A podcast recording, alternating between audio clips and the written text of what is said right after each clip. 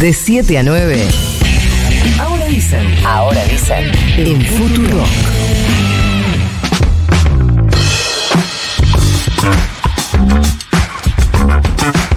Estábamos hablando del panorama del Congreso ante este decreto de necesidad y urgencia y ante lo que se supone serán las sesiones extraordinarias que por el momento no han sido convocadas todavía.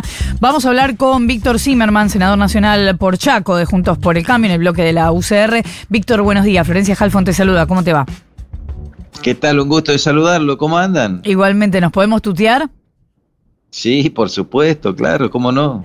Víctor, ¿qué, ¿qué ves en las respuestas que empiezan a conocerse eh, de legisladores del, respecto del DNU? ¿Qué ves que puede pasar en el Congreso con este decreto?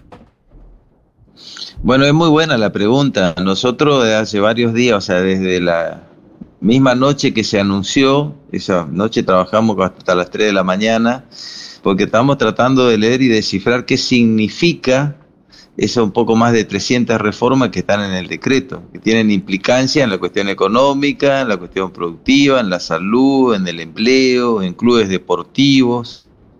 Es decir, saber exactamente cómo va a impactar en nuestras provincias, que bueno, eh, la problemática es muy dispar, no es lo mismo la problemática que tenemos nosotros en el Chaco que tienen las provincias del centro o las del sur. Y entonces estamos tratando primero de descifrar eso, y lo segundo es entender que este es un decreto eh, como y es una medida en el marco del conjunto de medidas que está implementando la nueva gestión para resolver la problemática económica y social de la Argentina. Entonces es complejo porque vos no lo podés mirar en forma aislada.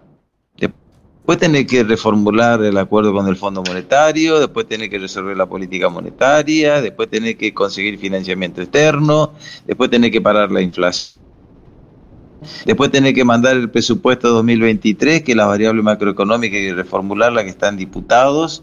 Eh, eh, perdón, el presupuesto 2024, este, que todavía no fue aprobado para empezar a ejecutar el año que viene. Es decir, no es una cuestión simple. Ahora, ¿qué va a hacer la Comisión Bicameral de Trámite Legislativo? Va a analizar de pronto si el decreto está pegado a las normas, porque el Poder Ejecutivo no puede legislar, salvo circunstancias excepcionales de necesidad y urgencia.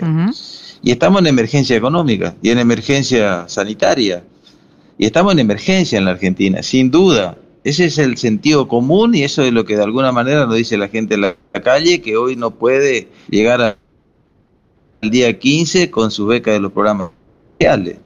Entonces la norma que dice que el presidente puede legislar cuando existe necesidad de urgencia y cuando existe imposibilidad de seguir los trámites ordinarios para la sanción de las leyes.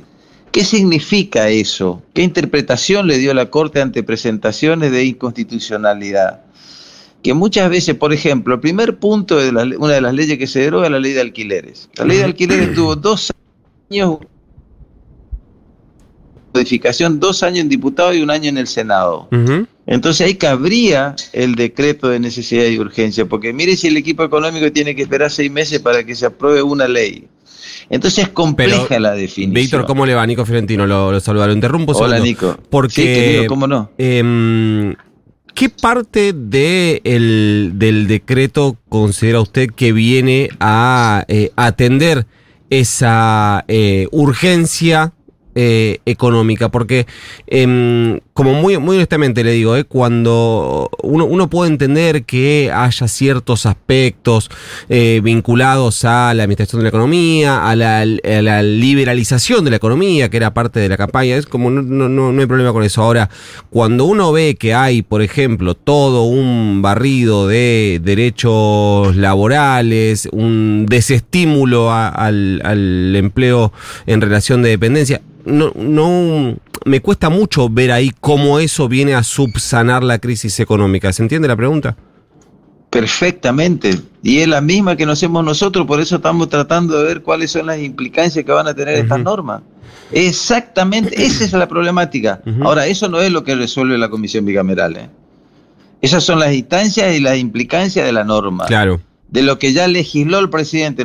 Nosotros no podemos opinar en la comisión bicameral sobre lo que legisla el presidente. Mm. Nosotros tenemos que opinar si está pegado a las normas de necesidad y urgencia y al de imposibilidad de los trámites ordinarios en sanción de leyes. Porque Porque, hay- eso dice la jurisprudencia. Hay otra Entonces, cuestión el, pro- también. el problema es que hay, hay dos enfoques, hay dos enfoques.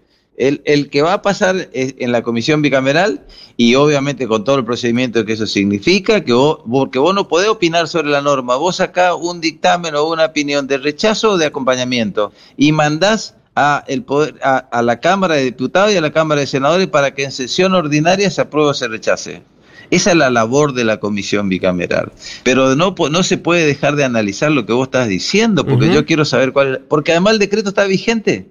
A partir de la publicación del boletín oficial, está vigente. No, en Hay ocho que días. constituir. a- ¿Cómo? En ocho días, eh, eh, por lo menos por el momento se aclaró que va a ser en ocho días. Pero Víctor, una pregunta. Lo, bien, que, lo que no me eso, queda claro eso, es, sí. Eh, vos Sí. igual, al, al margen de lo que va a establecer la bicameral y de lo que cada uno está analizando, Sí, ¿vos hoy tenés sí. una posición tomada? No, no, no puedo tomar una posición primero porque yo soy miembro de un bloque.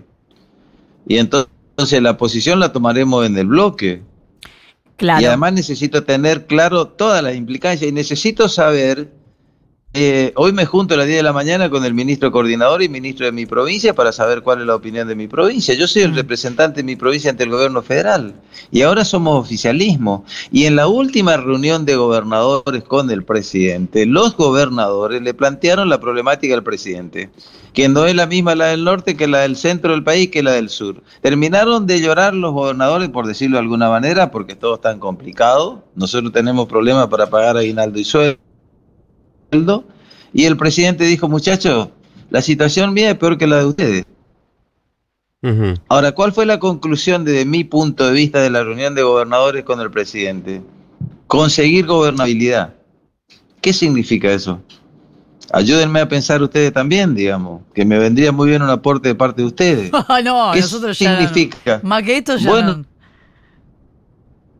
Bueno, los gobernadores tienen que pagar sueldo, tienen que comprar medicamentos, tienen que pagar a los profesionales médicos, tienen que poner combustible a la policía, este, los intendentes exactamente lo mismo. Miren, el, el- el día antes, el, el 9 de diciembre, nosotros presentamos un proyecto que yo acompañé a Nacho Torre, que era senador hasta ahí, después asumió como gobernador de Chubut el 10, a Cornejo como senador antes que asuma como gobernador, donde pedíamos de vuelta un fondo compensador por lo que nos habían quitado de ganancias las provincias. Sí. Presentamos el proyecto en, senadores y adhirieron rápidamente los gobernadores junto por el Era cambio. para ¿Saben quién fue el coparticipar el que 50% adhirió? del impuesto para cheque?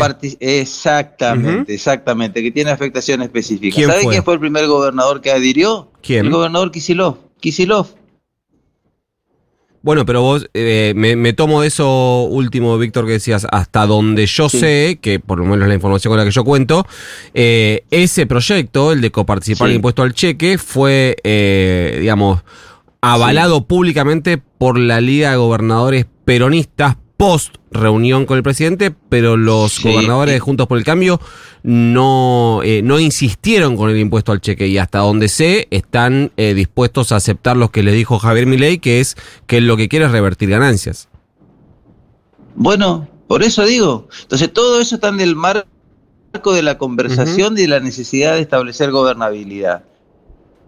Porque si se hubiese aprobado la devolución del IVA y más lo de ganancia, el Chaco perdería cinco masas salariales. Y cuando se trató eso en la Comisión de Presupuesto y Hacienda del Senado, yo insistí que inviten a los gobernadores, que inviten a Capitaní, que es un especialista en números, para ver qué opinión tenían en ese momento, porque yo sabía de que después los gobernadores, muchos de ellos iban a ir a la justicia, porque el gobierno nacional devolvió plata con plata de coparticipación de las provincias. Bueno, todo esto está dentro del esquema de este DNU, porque es una acción desde el punto de vista económica y social del presidente de- que se llama desregulación. Entonces, bueno, eh, habrá que tener la paciencia necesaria, habrá que analizar punto por punto, habrá que ver qué finalmente se resuelve. Y en ese camino estamos. Y habrá que esperar que el decreto se publique en el boletín oficial, como dicen ustedes, que se mande dentro del plazo respectivo al Senado, este, a la comisión bicameral, que se constituya la comisión bicameral que no está, no está constituida, y entonces en ese marco tendremos que ir viendo finalmente cuál va a ser la decisión política que tomemos al respecto. Ahora, Víctor, antes de cerrar, eh, quiero reforzar esta idea porque vos decís que no tenés posición tomada todavía y que sos representante de la provincia. De un bloque, de un bloque, y representante de mi provincia oficialista. En la provincia oficialista a nivel nacional oposición. Esto es el panorama electoral, el último. no, no, pero te lo pregunto porque el radicalismo ayer sí se pronunció.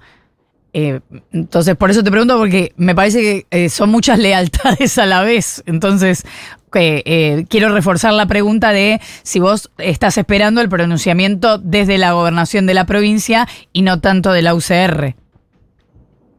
Mira, el gobernador es un hombre de partido, es de la Unión Cívica Radical. No tenga ninguna duda que es un hombre de partido. Yo soy un hombre de partido. Lo que digo es que no me parece que tengamos que adelantar cuestiones si no lo tenemos resuelto. Ok, perfecto. Víctor Zimmerman, que estoy diciendo. senador nacional por Chaco de Juntos por el Cambio, del bloque de la UCR, muchísimas gracias por habernos atendido. Al es un gusto, gran abrazo, que estén bien. Un abrazo igualmente, 20 minutos para las 9 de la mañana. Thank you.